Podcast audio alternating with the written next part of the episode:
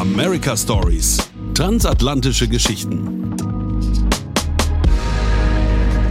Heute haben wir zu Gast Max Schöntag. Er ist COO Podcast 1 und ich freue mich sehr auf das heutige Gespräch. Max, erzähl mir deine America Story. Hallo Elisabeth, erstmal vielen Dank für die Einladung hier in das tolle Amerika-Haus, um auch meine kleine Geschichte über Amerika zu erzählen.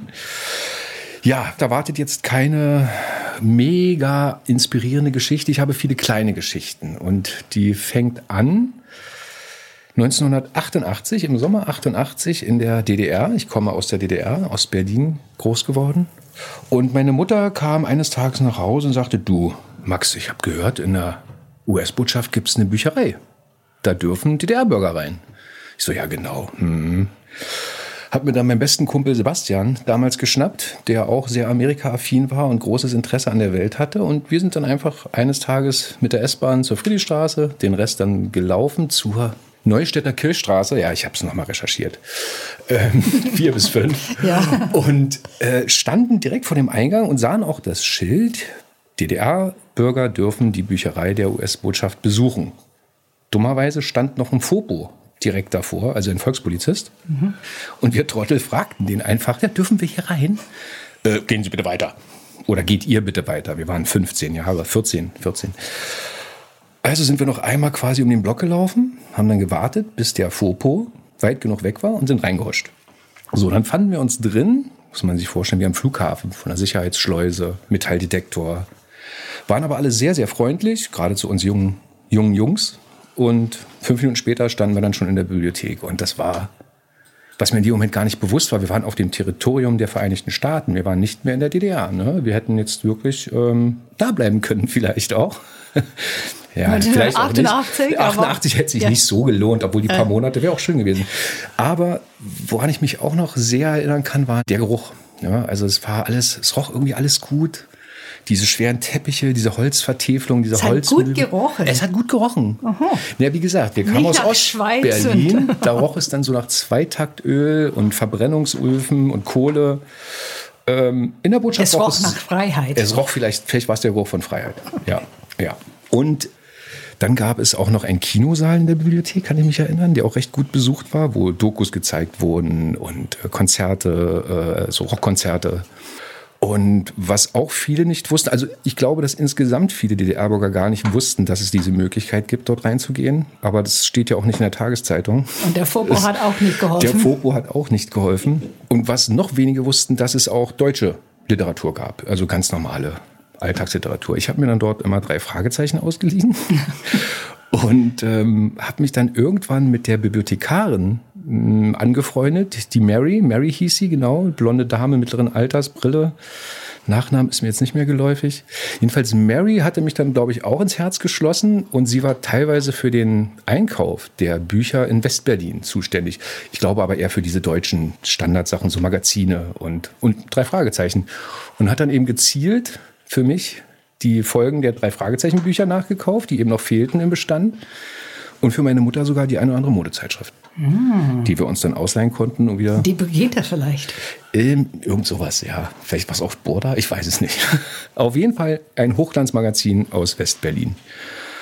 Und ja, das war ein bisschen beeindruckend, ähm, dass das so funktioniert hat. Du bist immer wieder gekommen? Immer wieder. Also spätestens nach zwei Wochen war ich wieder da. Okay. Ja, also ich war dann wirklich regelmäßig da, was dann auch zur Folge hatte, dass ich auch nicht mehr durch den Metalldetektor durch musste.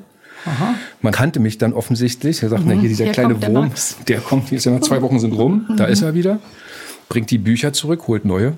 Und ja, das war dann wirklich, war auch gar keine, gar keine Aufregung mehr. Es war so richtig selbstverständlich dann. Ich hab, mir war dann auch egal, ob da vorne jetzt noch ein Fopo steht. Man ist einfach reinmarschiert. Sie durften es einem auch nicht verbieten. Ne? Mhm. Aber wenn man natürlich fragt, kriegt man natürlich ein Nein. Wie hat das dein Leben geprägt? Dass du plötzlich die mhm. Bibliothek der US-Botschaft gerochen hast. Ja, was ist vielleicht, dass man was Besonderes erlebt hat, was in dem Moment jetzt erstmal nicht jeder erlebt hat, ohne dass es jetzt einen überheblich machen sollte. Aber man hat auch so einen kleinen Blick über den Tellerrand bekommen, doch schon. Schon allein wegen der Dokus, die man schauen konnte, ähm, zwischen den Büchern, die man sich ausleihen konnte, auch die ganze, ja, wie soll man das beschreiben, diese ganze, diese, diese ganze Atmosphäre, die dort herrschte. Es war ja wirklich im, im Osten, ohne den Osten jetzt zu sehr äh, in den Dreck zu ziehen, aber es war äh, ein Schwarz-Weiß-Land, ja, ähm, in, in gewissen Bereichen, jetzt auch vom Denken. Und in der Botschaft war für mich alles neu, bunt. Zum Geruch habe ich ja schon was gesagt. Der war großartig. Auf jeden Fall hat es Lust gemacht, dass ich auf jeden Fall mal in die USA wollte. Das war nämlich vorher gar nicht so da. Mhm. Das hat mhm. mich eigentlich gar nicht so gereizt. Äh, aber in dem Moment, als ich dann regelmäßiger Gast war, hat es schon so eine, so eine Fern, Fernsucht oder äh, ja. Und wann bist geweckt. du dann im Sommer 89, die Mauer ist gefallen, im November. Ich bin mit meiner Mutter im August, 18. August 89 über Ungarn äh, nach Österreich geflohen. Und wir hatten allerdings noch Bücher aus der US-Botschaft, die wir nicht zurückgeben konnten. Weil unser Fluchtplan, der ging relativ schnell. Der ist innerhalb von zwei Tagen geschmiedet mhm. worden und dann, wups, sagte meine Mutter zu niemandem ein Wort, übermorgen sind wir weg. Und so war es dann auch. Wir haben alles zurückgelassen, Grundstück, alles und eben auch die Bücher. Mhm. Und ich hatte dann aber die stille Hoffnung, dass Mary, die Bibliothekarin, anhand der fehlenden Bücher merkt, okay, die sind weg, sie haben es geschafft. Hoffentlich haben sie es geschafft. Ja, genau. Und wann bist du dann eigentlich zum ersten Mal in die USA gegangen? Dann kam ich nach West-Berlin, an ein Russisch-Gymnasium, ja, wegen der russischen Sprache auch, aber auch Englisch, also Englisch-Russisch, es war ein Sprachen, Sprachengymnasium. Und mein Klassenkollege Andreas, auch ehemals Ostberliner, hatte eine Tante, hat er vielleicht immer noch, die in den 70ern nach Seattle ausgewandert ist. Und er sagte, du, äh, ich habe die Möglichkeit, da drei Monate rüberzufahren zum Austausch, so ein bisschen Sommerferien und ein bisschen Schulzeit noch vor den Sommerferien. Und dann willst du nicht mitkommen? Ich so, naja, klar. Gesagt, getan, sind wir dann drei Monate nach Seattle und ähm, waren aber nicht in der Schule. Ne? Also das war, ja, so das, es war, es war, es war jetzt kein klassischer ja, Austausch, ja. wo man jetzt ein ganzes Jahr diesen ganzen Highschool-Spaß mitmachen kann. Das leider nicht. Und wie hat es dort gerochen in Seattle? in Seattle genau wie in der Bibliothek? Äh, ich habe erstmal gar nichts gerochen, weil ich mich auf dem Hinflug so richtig schön erkältet habe im Flugzeug in der Klimaanlage. Ja. Die ersten drei Tage mit dicken Mandeln und Schal rumgelaufen. Ähm, kann ich mich an den ersten Geruch erinnern? Aber wie war es denn als so, du hast von Schwarz-Weiß gesprochen, wie war es dann endlich in Seattle zu sein, als Wahnsinn. Teenager aus der DDR? Und unglaublich. Also das, das war für mich schon New York. Ne? Ich musste dann später feststellen, dass ich mich da ganz doll getäuscht habe. so groß Seattle auch ist und so toll die Skyline auch ist, aber ja. hat natürlich bei weitem nichts mit New York zu tun. Aber damals, das hat mir schon gereicht. Also hätte jemand gesagt, das ist New York, ja toll. Ja. Wir waren dort auch in sehr recht, recht einfachen Verhältnissen, möchte ich sagen. Also die Tante von meinem äh, Freund hat in so einem Mobile Home Park gewohnt, aber das war alles wunderbar, clean. Mhm. Also das wirklich ja, habe ich, hab ich damals auch gar nicht so wahrgenommen, dass das eher einfach ist. Ne? Das war für mich so eigentlich normal. Mhm. Ne? Als ich dann ja. ein paar andere Grundstücke gesehen habe, wusste ich, okay, das geht auch anders. Aber ich habe mich sofort wohlgefühlt. Also wir sind sehr warm äh, aufgenommen worden, hatten auch relativ schnell Kontakt zu den Nachbarn und die mit uns dann auch mal zum Grillen gefahren oder komm, wir gehen Tennis spielen zusammen, obwohl man sie nie vorher gesehen hat. Das war eigentlich schon sehr, sehr, sehr warm.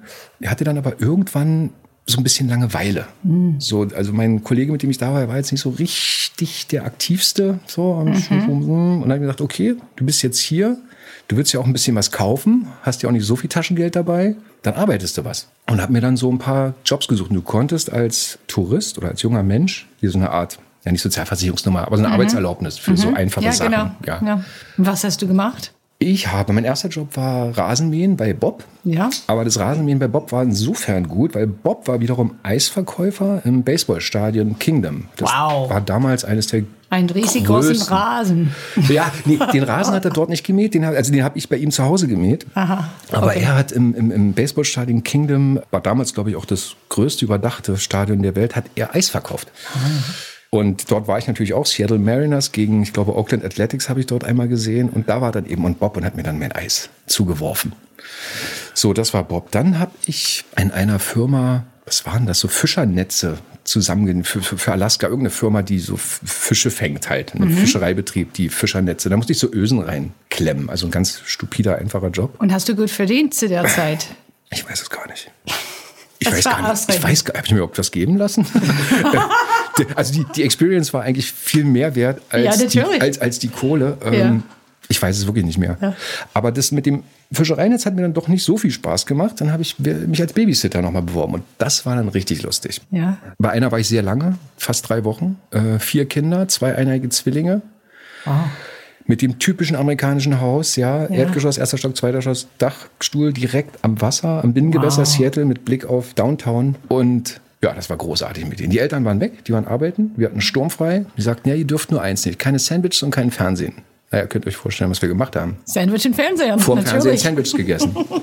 ähm, aber wir haben auch andere Sachen. Wir waren auch am Meer, wir waren, haben auch Versteck gespielt und so eine Sachen. Aber das, das war wirklich sehr, das hat einen großen Spaß gemacht mit den Kids. Wir waren drei Jungs und noch ein jüngeres Mädel und noch ein Hund. Ja. Den Namen habe ich auch vergessen. Und wie ist deine heutige Beziehung zu USA?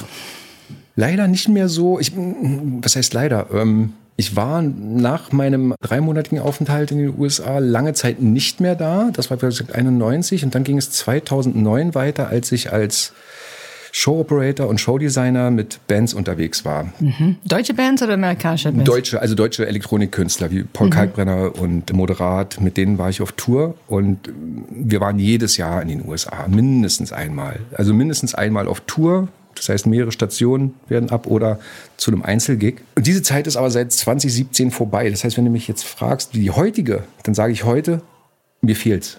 Ja. Weil ich war, wie gesagt, jetzt jedes Jahr dann immer dort und jetzt seit fünf Jahren fast nicht mehr. Es wird, wird höchste Zeit wieder für mich, dahin zu fahren. Vielleicht sollen wir den Zuhörer verraten, wie wir uns kennen, wie wir darauf auf dieses Gespräch gekommen sind. Ja, sollen wir das verraten? Ja. Gut, wie fing es an? Wir hatten eine sehr interessante Anfrage in unserer Agentur zur Produktion für eine Podcast-Staffel für die amerikanische Botschaft. Und dafür haben wir uns dann zu einem Kickoff-Meeting zusammengefunden, hier im Amerika-Haus, auch in Präsenz. Und ja, jeder stellte sich so vor, du stelltest dich vor, Jesse stellte sich vor, Fabian stellte sich vor und auch ich stellte mich vor mit der Botschaftsgeschichte.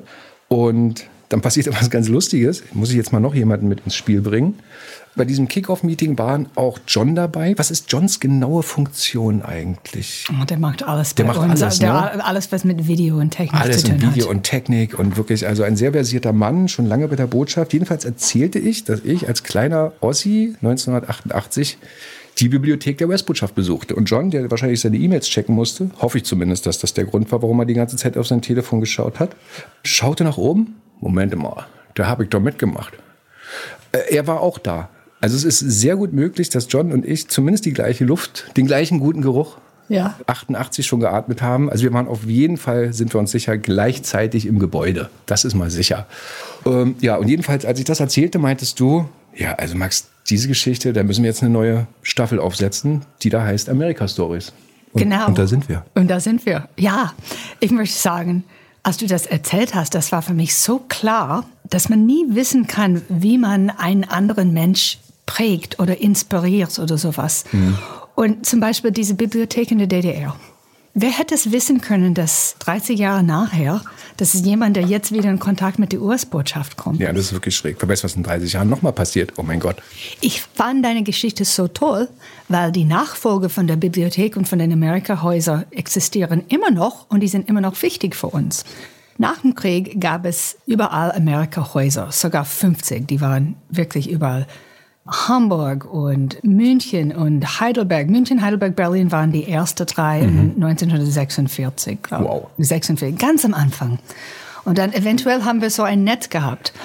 Und das war nach dem Krieg ein Zeichen der deutsch-amerikanischen Freundschaft. Waren Sie als Funktion, waren das Büchereien ausschließlich? Büchereien und Oder? auch Veranstaltungen, Begegnungsstätten. Begegnungsstätten. Mhm, okay. 1953 gab es eine Statistik, 15 Prozent der westdeutschen Bevölkerung hatten in einem Jahr ein Amerika-Haus besucht. Wow. Und das war natürlich so ein Kern unserer neuen Beziehung, unserer neue zweiseitige Beziehung. Und in der Zwischenzeit natürlich, es gab Haushaltsfragen und so weiter. Und dann kam Internet und dann kam, zuerst kam Wiedervereinigung, dann kam Internet und so weiter. Und heutzutage haben wir jetzt nicht mehr Amerika-Häuser, sondern deutsche-amerikanische Instituten. Mhm. In München heißt es immer noch Amerika-Haus. Aber hier doch auch? Äh, hier ist es nur ist unser, das ist nur das Schild. Ach so, das ist nur das ist. Nur das Schild. Ah, okay. Mhm. Aber die deutsch-amerikanischen Instituten sind immer noch die Nachfolger und wir werden bald noch ein Institut in Rostock aufmachen, das zweite im Osten. Wir haben jetzt einen auch in Leipzig. Mhm. Und ich finde, diese Zentren sind so eine tolle Möglichkeit, Leute zusammenzubringen über Film, wie du gesagt hast, Bücher, Sprachkurse. Und heutzutage machen die auch Veranstaltungen, wenn wir über, was weiß ich, Sicherheitspolitik sprechen wollen. Ich habe einen Vortrag in Nürnberg, im Deutsch-Amerikanischen Institut in Nürnberg über die Ukraine und dann war ich ein Teil einer Podiumsdiskussion. Mhm. Und ich finde irgendwie, deine Geschichte hat mich so inspiriert, weil ich dachte, man weiß ja nie, aber es war damals eine Investition in der DDR. Und aber, da, aber da gab es nur eins. Da gab es nur da eins. Da gab es wirklich hier. nur eins, gut. Nicht, dass ich da was verpasst habe. Aber noch ein, einen kleinen Anekdot. Es gab natürlich im Westberlin gab es dann ein Amerika-Haus und das war in der Nähe vom Zollbahnhof, glaube ich, eine lange Zeit. Das ja, war ja, ziemlich genau. bekannt. Das kenne ich auch noch. Hm? Und vor der Mauer durften sehr viele Leute rein, die haben immer wie du Bücher verleiht und so weiter. Und nach der Mauer war dann natürlich kein Zugang mehr. Und dafür haben wir eventuell dann diese Bibliothek, wo du warst, mhm. aufgebaut mhm. im, im mhm. Ostberlin. Nach der Wende, 89, sind Leute ins Amerika-Haus in Berlin, in Westberlin gekommen und haben ihre alten Bücher zurückgebracht, die zu der Zeit sie nicht zurückbringen konnte. Aber immerhin 89 hat nach man, 30 Jahren. Nach 30 Jahren haben sie Bücher zurückgebracht. Ohne ich, Gebühren. Dann schäme ich mich jetzt noch mehr, dass ich meine nicht zurückgebracht habe. Also Mary, wenn du das jemals hören solltest, ich meine, es wäre toll, wenn du das hören solltest, verzeih mir bitte. ich weiß auch gar nicht mehr, was für Bücher es waren. Wahrscheinlich drei Fragezeichen. Aber dein Interesse an die USA und an Amerika, das geht weiter in deiner Familie, wenn ich mich nicht irre. Ja, meine Tochter ist auch sehr, sehr, sehr, sehr, sehr großer Fan, obwohl sie erst einmal in Miami war. Und ja, das, da gibt es noch viel mehr außer Miami. Und, ähm, aber sie hat sich schon immer für die englische Sprache interessiert, liest englische Bücher, guckt auch alle ihre Streaming-Sachen auf Englisch, soweit es möglich ist. Sie ist selber auch Influencerin und hat einen Instagram-Account, den sie komplett auf Englisch betreibt, auch mit über 20.000 Followern mittlerweile. Sie hatte mal eine in der Schule eine Vertretungslehrerin im Englischunterricht, die dachte, sie ist eine Native Speakerin. Ja. Also sie ist in Englisch wirklich wunderbar. Sie übersetzt auch alle Sachen für mich, wenn das mal notwendig wird. Und hat sich jetzt beworben für ein Auslandssemester in den Staaten. Also wo steht noch gar nicht fest. Aber man muss dafür einen Kurs machen, einen Englischtest. Jedenfalls muss man zwischen 110 und 120 Punkten erreichen, um überhaupt ins Auswahlverfahren zu kommen. Und sie hat 118 Punkte. Ähm, wow. Gehe also davon aus, dass sie diese Hürde genommen hat. Und dann hat sie vor, in der Tat ein Jahr oder wenigstens ein halbes, muss man schauen, dann zu studieren in den USA. Wahrscheinlich an der Ostküste. Ich hoffe, es ist nicht dann ganz so weit. Ne? Spare ich hm. drei Stunden weniger Flug. Nicht Seattle. Seattle wäre natürlich auch Du kannst ja sagen, New York, das ist Seattle. Aber. Ja, das merkt ihr nicht, ne? nee, das weiß ich mittlerweile auch. Nee, ich fände es ja toll. Also ich meine, gut, Harvard wird es nicht sein, aber ich mag die Ostküste ja. Ja, aber wie gesagt, das steht noch nicht fest. Da hat sie große Lust drauf. Jetzt wird sie allerdings vielleicht erstmal nach Hongkong gehen, zwei Monate. Aber da muss sie auch Englisch sprechen. Aha. Geht ja genau. gar nicht anders. Und dort riecht die Luft nicht gerade jetzt nach Freiheit. Nee, das glaube ich auch nicht. Ja, nee, das glaube ich in der alten Bibliothek. Ja. Max. Ja.